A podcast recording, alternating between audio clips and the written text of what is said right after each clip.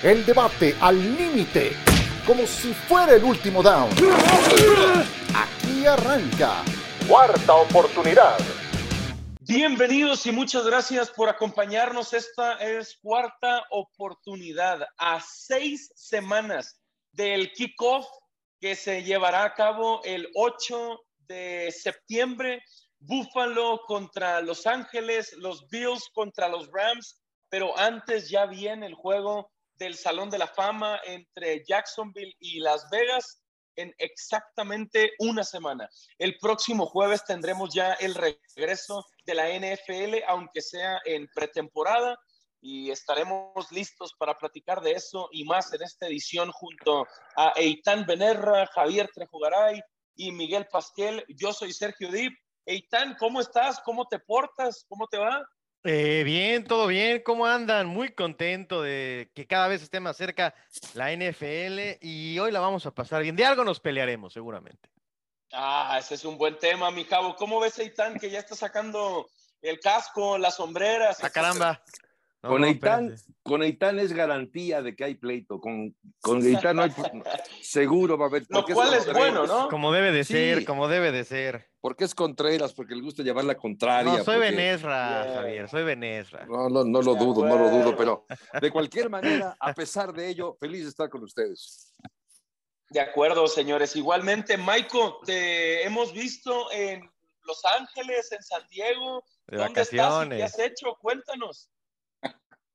Pues Sergio, tuvimos el, este jueves, este miércoles, perdón, entrenamiento los Chargers, platicando ahí con Herbert, con Coach Staley, que muy gracioso, todavía me dice, y él sigo sumamente dolido por esa razón ante los Raiders, hemos aprendido de eso, va a cambiar, ¿no? durante los últimos meses, va a cambiar mi approach hacia el juego, pero este, claro.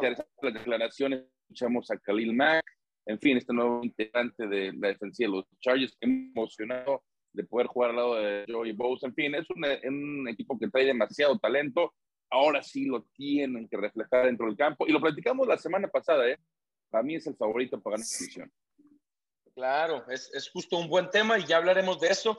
Por lo pronto, Eitan, mucho movimiento de receptores en, en los últimos meses. Obviamente, Tyreek Hill y Davante Adams de los principales. AJ Brown también ha estado en la conversación. Y por ahora también Julio Jones a Tampa Bay. Es un salón de la fama, Eitan, aunque es ya un veterano. Ha tenido problemas con su salud, ha batallado para mantenerse sano, pero sabemos los números que ha podido entregarnos en la NFL, Eitan. Ahora que va a Tampa Bay, ¿qué tanto impacto crees que pueda tener Julio Jones con Tom Brady? Creo que un impacto importante es una firma inteligente porque además en el tema de dinero pues no hace, no hace mucho ruido, no, no te afecta mucho. Creo que la, la clave es verlo de alguna manera como un Antonio Brown que si está bien le ayuda mucho a Tampa y si no anda bien los Bucaneros pueden seguir con el plan que tenían. Entonces me parece una gran firma para Tampa Bay. Venga, Javo, ¿coincides? Gran firma, muy inteligente. No, yo diría que una buena firma le matizaría un poco el adjetivo. Me parece que sí va a aportar, desde luego, es un hombre con mucha experiencia, que todavía le queda algo en el tanque. El año pasado, cuando estuvo con Tennessee, su aportación fue muy discreta, pero porque también estaba en un equipo que estaba más orientado hacia aprovechar sus virtudes por la vía terrestre. Así que por ello, y además estaba AJ Brown, que era el, receptor número uno de ese equipo de Tennessee. Así que eh, aquí también está un receptor número uno que es Mike Evans. No será, sin lugar a dudas, Julio Jones el número uno, quizá ni el dos, pero yo creo que la experiencia y además justo aprovechar las marcas que puedan eh, aplicarle a Evans o a Goodwin, las que podría aprovechar también Julio Jones para conseguir. Sin duda va, a aportar más, me lo parece, con Tampa de lo que aportó con Tennessee la temporada pasada.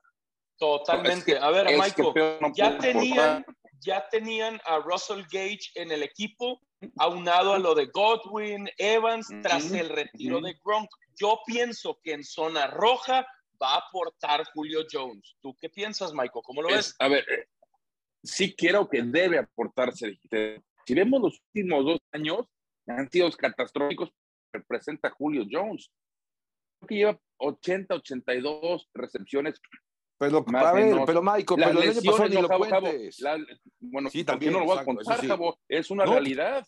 Es una realidad que este señor Porque ¿dónde estuvo? Jabo, ver, o sea, olvídate, sí, ol- olvídate el equipo. En el- estuvo en el mejor equipo de la conferencia americana, ahí es donde estuvo. La cuestión es, ¿puede ¿Con estar sano o no puede estar sano? Esa es la, es la duda. Claramente, si lo vemos, en la eh, si sus números pueden reflejar lo que hizo hace cuatro o cinco años, esa temporada extraordinaria con Atlanta, wow, la aplaudimos, bienvenido. Pero él nos dice que no va a tener una temporada como la que tuvo con Tennessee. Las lesiones lo han marginado y muchas de las últimas temporadas. Que él te dice que esta próxima temporada con Tampa va a ser lo mismo. Ahora, costo-beneficio, pues claro que puede salir sal- saliendo para el contrato, es algo mínimo, eh, las expectativas son altas, lo acabas de mencionar, está Evans, está Godwin, aunque creo que todavía no va a estar al 100% en la temporada, Mitch, que sin duda el mejor receptor hasta la temporada pasada, acaban de traer también a el ala cerrada el Rudolph sobre para la zona roja, pero si Jones está al 100% o un 90%, no va a ser un ganar, ganar para los Buccaneers. Ok, viene, porque lo hemos estado mencionando, de una temporada de menos de 500 yardas y solo un touchdown. Pero por lo pronto, Eitan se une a un equipo donde ya decíamos, ya estaba Mike Evans, Chris Godwin, que regresará de su lesión, Leonard Fournette corriendo la pelota, ahora Julio Jones, otra opción aérea junto a Russell Gage, y Tom Brady en su regreso a una semana de cumplir 45 años de edad, Eitan. ¿Es suya ya su división robada? ¿Se la damos a Tampa Bay, correcto? No, no, para nada. Nada, Ah, nada que no. ver. Robado solamente si algunos hacen trampa, ya saben a quién me refiero. Ya no Eh, está Bill Belichick ahí. Ojo que, ojo que hace unos minutos solamente Ryan Jensen fue Sí. sacado del entrenamiento en camilla y no es cosa menor. Y estas son las cosas que, que te pueden perjudicar y que te cambian una temporada. Ojalá no sea de gravedad lo de lo de Ryan Jensen. Es el centro, amigos. Titular, es un gran centro, es un hombre que, que le da estabilidad a la línea ofensiva. Los centros son usualmente, ustedes lo sabrán mejor que yo, compañeros, quienes ajustan ahí los, las eh, Ujú. protecciones y por dónde y cómo nos. Entonces, no es un tema menor, pero yo no creo, yo no creo que el sur sea francamente ¿Quién, para? Bucaneros. A ver, de- ¿Quién? de entrada, de entrada, de entrada, y aquí nadie va a saber más que yo, o sea, ningún tema, pero en este menos. eh, Oh, oh. los bucaneros, Carolina, los bucaneros tienen nuevo head coach y Todd. Bowles no es Bruce Arians. Todd Bowles primero, o al menos eso hizo con los Jets de Nueva York, primero jugaba a no perder que a ganar. A lo mejor con Tom Brady juega más a ganar que a no perder, pero Hay mucho. cuando pides el tiempo fuera, cuando tiras el challenge, cuánto confías en tu ofensiva, entonces no es lo mismo, no, nada es seguro. No, no, no, y no, no, no. también, y también en ocasiones a Brady se le ven los 43 años. ¿En 44. qué ¿no? ocasiones, Eitan? Ta- ta- Si la temporada pasada debió ser el ganador del premio de MVP de la Pero no fue, temporada. ni ganó el Super No, Bowl. porque se lo quisieron dar a Aaron Rodgers nada más. Bueno, pues pero, eh, está bien, Lagos. Tampa Bay O sea- va a pero fíjate hasta dónde llegó la 14. conversación. ¿Sabes qué? En la Debatible 14, que se lo dieran a Rodgers. Pues sí, pues se lo dieron porque siempre es por 44 votación. años. Siempre es por votación. Acabas Ok, pero de. llegó a esa conversación. Ah, pues está bueno. hasta allá. Está bueno, pero no Eitan, Super ¿qué hiciste. Eitan? ¿Qué No, hiciste? decir la verdad, lo de siempre, Acabas decir de, la verdad. acabas de activar una tecla. La verdad nos hará libres. Es que sí, Javo. La ¿Por qué verdad nos hará libres. No, es que cuáles años de Tom Brady, es que cuál edad, si estuvo hasta el final en la conversación del MVP de la NFL. No, pues Eso no. es lo que no entiende Itán. No, pero no ganó. No, No no, a ver, ganó. pero más allá de si ganó o no ganó la ¿Cuántos aportación. touchdowns fueron? ¿Cuántos fueron? La- pero fueron la arriba, de, arriba de 40 touchdowns? Sí, claro. Es más, ahí les va. Ahora- ahora me van a- Bay- me van a Tampa Bay- festejar- Tampa Bay- Me van a festejar los números. 14 Vamos a meter a los 15. Rodgers, entonces. El- mira, fíjate, Sergio Javitán, el problema que va a tener Tampa Bay es cuando empieza a descansar el primer equipo. Ese es el problema. Porque para la semana 14-15 este equipo ya ganó la división. Es su Así división, Michael, de acuerdo. Sí, claro sí, que está acuerdo. su división. Está, es más, los momios de división, Tampa Bay está menos 300. O sea, tú, tú tienes que apostar Ujú. 300 pesos para ganar 100. Nueva Orleans está más 400, Carolina más, más 1200 y Atlanta más 2.500. Tantos años viendo NFL, más de 100 años entre ustedes tres viendo la NFL, más, o no, o no. Y, eso que no está yo. Más de 100 años viendo NFL de ustedes tres. A ver. Y se atreven a celebrar algo en la mejor permíteme, A ver, agregar, primero de lo que... No, yo creo que sí la tiene, yo creo que sí la tiene eh, eh, Tampa, porque tampoco, a ver, lo que dice, lo que dice de Todd Bowles, uno, es cierto, es un, es un hombre orientado hacia la defensiva, pero también después de su paso por los Jets acabas aprendiendo algo. Al lado de Bruce acabas aprendiendo algo. O sea, no es que no, no es que vayamos a ver al mismo Todd Bowles que estaba con Jets y además tiene material diferente al que tenía con Jets. O sea, todas las cosas son diferentes. Eh, yo creo que además el contar, ojo, de Brady no gana el MVP, pero estaba en la conversación, es decir, jugó al nivel de MVP, más allá de si lo ganó o no lo ganó. Pero bueno, y yo creo además... Este 3 de agosto cumple 45. Cumple ya 45. Ahora, Atlanta, Atlanta. A ver, Atlanta, ¿qué, qué, puede hacer Atlanta? Se va, se, se, va algunos de los mejores jugadores, se va el mejor jugador que tenían a pesar de su veteranía, Matt Ryan, se acaba yendo. Carolina, ¿quién va a ser el coreback titular? El único que podría pelear la división van a ser los Santos de Nueva Orleans, pero tampoco es garantía ni James Winston Ojo que hablamos mucho de la época post Drew Brees, también tenemos que hablar de la época post Sean Payton. Y entonces creo que por todas estas situaciones, Bucaneros no es que la tenga fácil, pero creo que es el abocado número uno a ganar esa división sur. Sí, sí, sí. Justo eso para cerrar ese tema. Después de 16 años ya no va a estar eh, Sean Payton y ahora eh, arrancará una nueva era. Por eso para mí la división está robada, pero está bien. Si no, si no la ganan o si no la roban, nos vamos a acordar de Eitan como nos acordamos de ti muy seguido, Eitan, ¿ok? No te preocupes. Yo lo sé. Para que no te sientas mal. Va a ser interesante seguir a James Winston, ya que tiene nuevas armas, ¿no? El novato Chris Olave, Michael Thomas, ya lo vimos entrenar. En fin, daron también a Jarvis Landry. O sea, creo que Winston es quarterback que si le das el tiempo, le das las te puede hacer daño. Es un equipo que se puede meter sin una postemporada pero que me digas, ganarle la división, no. Aunque sabemos ¿eh? que el talón de Aquiles de Tampa Bay en temporada regular han sido los Saints. Y señores, a ver, para cerrar, Eitan, tú ya dabas eh, un tipo de punto de vista hacia donde quiero llegar ahora, pero confírmamelo o, o no. ¿Crees que ahora, a sus 45 años, sí veremos a Tom Brady bajar en su nivel de productividad porque no lo hemos visto todavía. No, es que yo, a ver ahí, y perdón, yo creo que Tom Brady en ocasiones se le nota la edad, pero eso no significa que juegue mal. Eso significa que está haciendo que competir con eh, gente de 27 o 32 a los 45 tiene mucho mérito, pero claro que se le nota la edad. Claro que, o sea, hay partidos en donde Brady juega como una persona de su edad y no está mal. No me parece que uno esté ofendiendo, diciendo esto, que, que Brady en ocasiones eh, le cuesta trabajo hacer cosas que también le cuesta trabajo a gente de 10 o 12 o 7 años menores que él. Entonces, yo creo que en, algunos momentos se le nota la edad, solamente eso. Sola, no estoy diciendo otra cosa, no creo tampoco que sea mentira, o sea, hay veces que se le nota que se le nota la edad. Ahora, de nuevo, y algo por lo que yo a mí me cuesta mucho trabajo decir que las cosas van a pasar en la NFL. Es muy bueno Tom Brady. Yo creo que eso no, no, lo, no vamos a discutir si es bueno o no, pero si de repente hay, como ya le ocurrió, como ya le ocurrió, la lesión de Jensen, y no lo deseo en lo absoluto, otra lesión a Tristan Wirfs, no va a poder Tom Brady. Entonces, eso no lo ¿eh? podemos calcular. Eso, no lo podemos calcular. Y si claro, pero eso no sería. si se le va Mike Evans y, en un partido, pues, es más difícil. Entiendo, entiendo, pero, eso, no quiere decir que él bajó su nivel.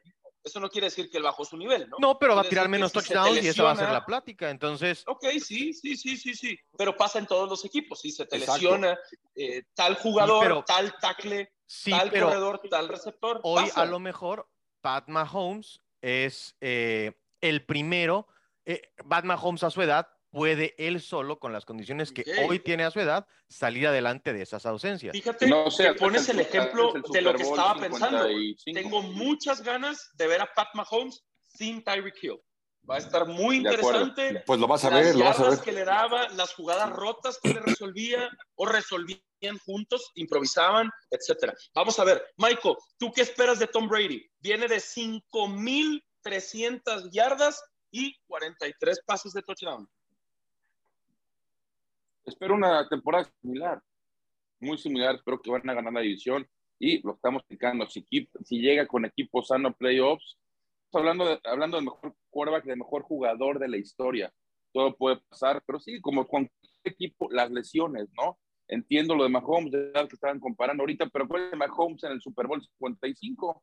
No tenía línea ofensiva y fue una pesadilla de partido para él. Lo mismo podemos saber con Tom Brady. Yo recuerdo que también fue la temporada pasada Christian Webb salió de lesión y ese juego contra los Rams, el juego divisional, estuvieron sobre y sobre y sobre. Al final casi saca el juego, pero también fue una pesadilla para Tom Brady. La línea ofensiva sabemos que es la ofensiva del equipo, realmente es la que puede comandar al equipo. Si no tiene tiempo para lanzar, por más que seas buen quarterback, no vas a tener una buena tarde. Pero con equipo sano, con esos receptores que acabamos de hablar, con una sólida línea ofensiva, ah, yo sí creo que Tom Brady, Tom Brady es favorito para ganar su Yo no dije que no era favorito, eh. nada más, Super Bowl. nada más que quede en el acta. Yo no dije que no son los favoritos de la división. Creo que van a ganar la división. No me atrevo a asegurar. Ok, eso, no, eso es asegurarlo, pero, cuando ves... Mi jabo. Hasta parece político y tal. El, el vaya, vaya. si ustedes me eligen, compañeros, tendremos más NFL. Ya, perdón. Gracias, gracias, gracias. Perfecto. Tan, tan, tan, tan, tan, tan. Mi jabo, ¿qué esperas de Brady para cerrar el tema? Pues mira, yo ya me subí. Es bueno? Sí, yo creo que sí. Ya me subí al carrito de Tom Brady hace un par de años eh, y la verdad es que yo creo que lo que, lo que ha hecho y lo que sigue haciendo, porque a mí me, más allá de los números, que evidentemente son muy buenos, a mí me motiva, me emociona, me conmueve incluso ver cómo un hombre a los 45 años de edad, con su futuro resuelto, ¿no? Sin nada que probar a nadie, sigue jugando con esta pasión. Ese es amor al juego. Es amor al juego lo que hace Tom Brady. Y poder contagiar y poder Y no querer estar en su casa también. También, a lo mejor quién sabe cómo le vaya con la señora, pero al final del día, yo creo que todo esto acaba, de verdad acaba siendo una magnífica historia eh, y que veremos más adelante en el Manny de Arena 2, seguramente en algún momento, pero eh, me, veo lo mismo, veo siendo el líder, siendo un hombre con magníficos números, no sé si los mismos números que el año pasado, pero números similares y ganando la División Sur, los Bucaneros de Tampa Bay. Coincido. Por lo pronto será el 11 de septiembre, en domingo por la noche la presentación de Tampa Bay en Dallas. Tom Brady como el año pasado, ¿no? Visitando a los Cowboys, correcto. Sí. Fue el primer Así empezó el año pasado. Sí, sí, Exacto, sí, sí. Fue, fue jueves por la noche, fue el kickoff de la temporada. Ahora es Sunday night. Qué especial. Señores, vamos a una pausa y regresamos con más en cuarto.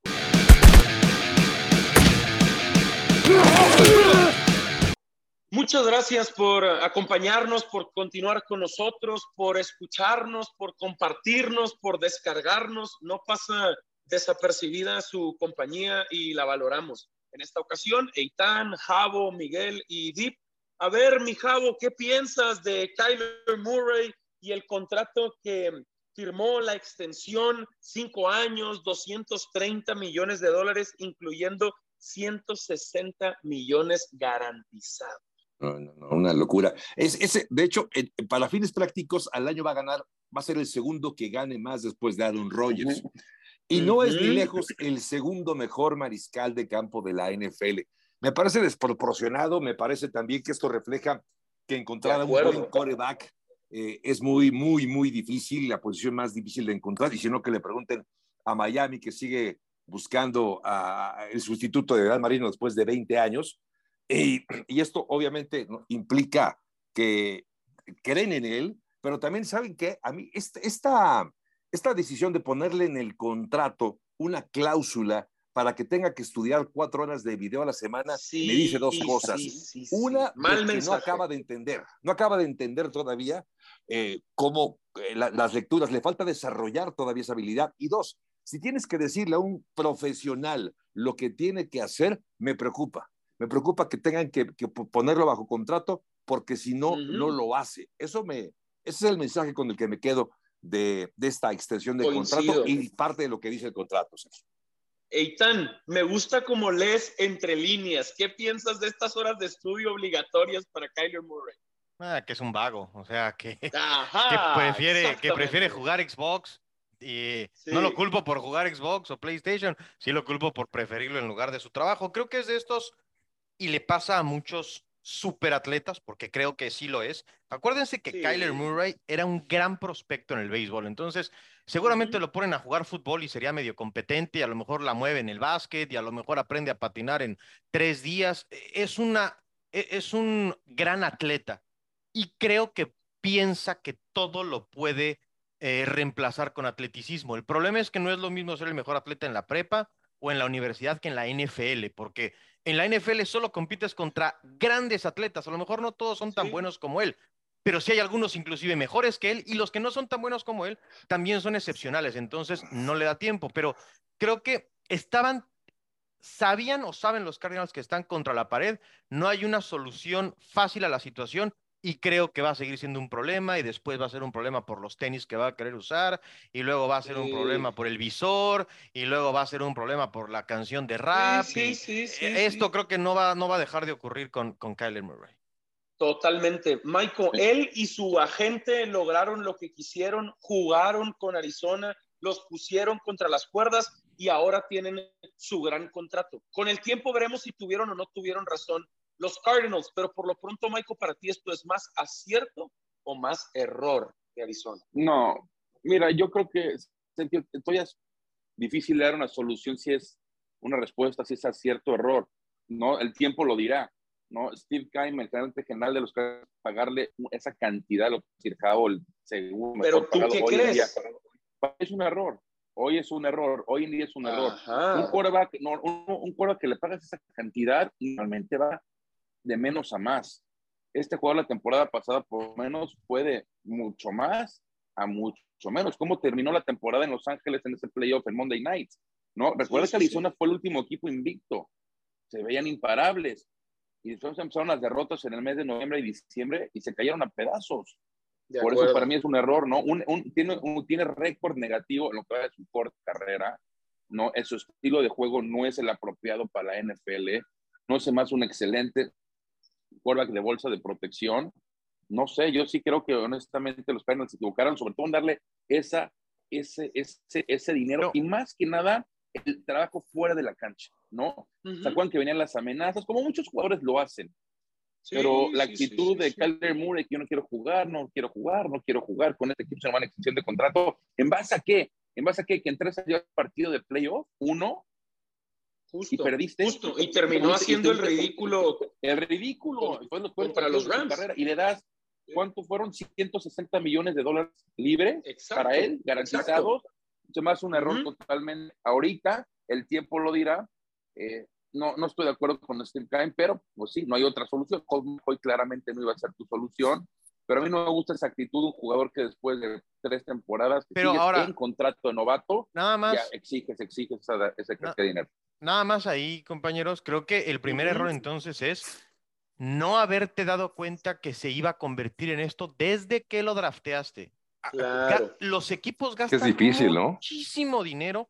Sí, Javo, pero los equipos gastan muchísimo dinero que en checar qué opinan sus compañeros de él y cómo se portaba en la escuela. Y de verdad tienen un equipo de investigación, literalmente de exagentes del FBI, para checar todo eso. Entonces, el no haber tenido el tino de darse cuenta que en esto se iba a convertir, creo que habla también de que no hicieron el trabajo completo. Sí, sí, sí. Habla en general mal de la organización, ahora también ofreciéndole esta extensión de contrato.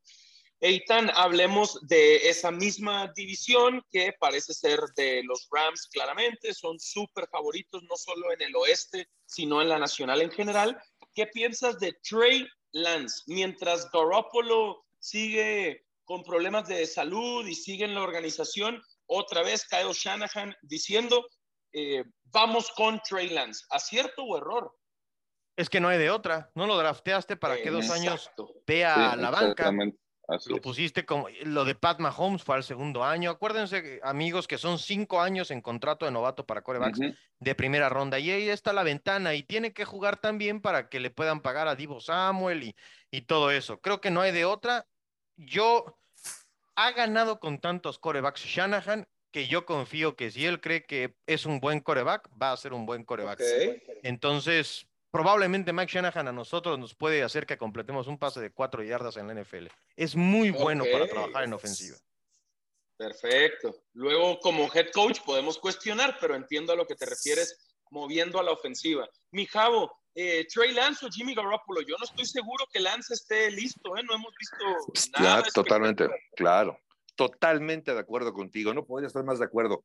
Eh, por supuesto, para mí es un riesgo enorme Trey Lance, que es un es, es de estos de esta nueva generación de mariscales de campo que son súper atletas, que corren muy bien, que tienen buen brazo, que tienen un gran potencial físico, pero que les falta todavía, es como la bamba, ¿no? Aquella canción que decía un poco de grasa y otra cosita, les falta algo más. Y me parece que en, ese, en esa tesitura está justamente Trailas. A mí no me convence, pero ojo, si está, si ya lo confirmó y lo recontraconfirmó Kyle Shanahan para que sea su coreback titular, implica que va a cambiar el sistema de juego. Va a ser un sistema diferente de juego, aprovechando las virtudes de él, de Vivo Samuel, por ejemplo, que es también un jugador muy versátil. Me parece que vamos a ver una, una ofensiva revolucionada de San Francisco para la próxima temporada.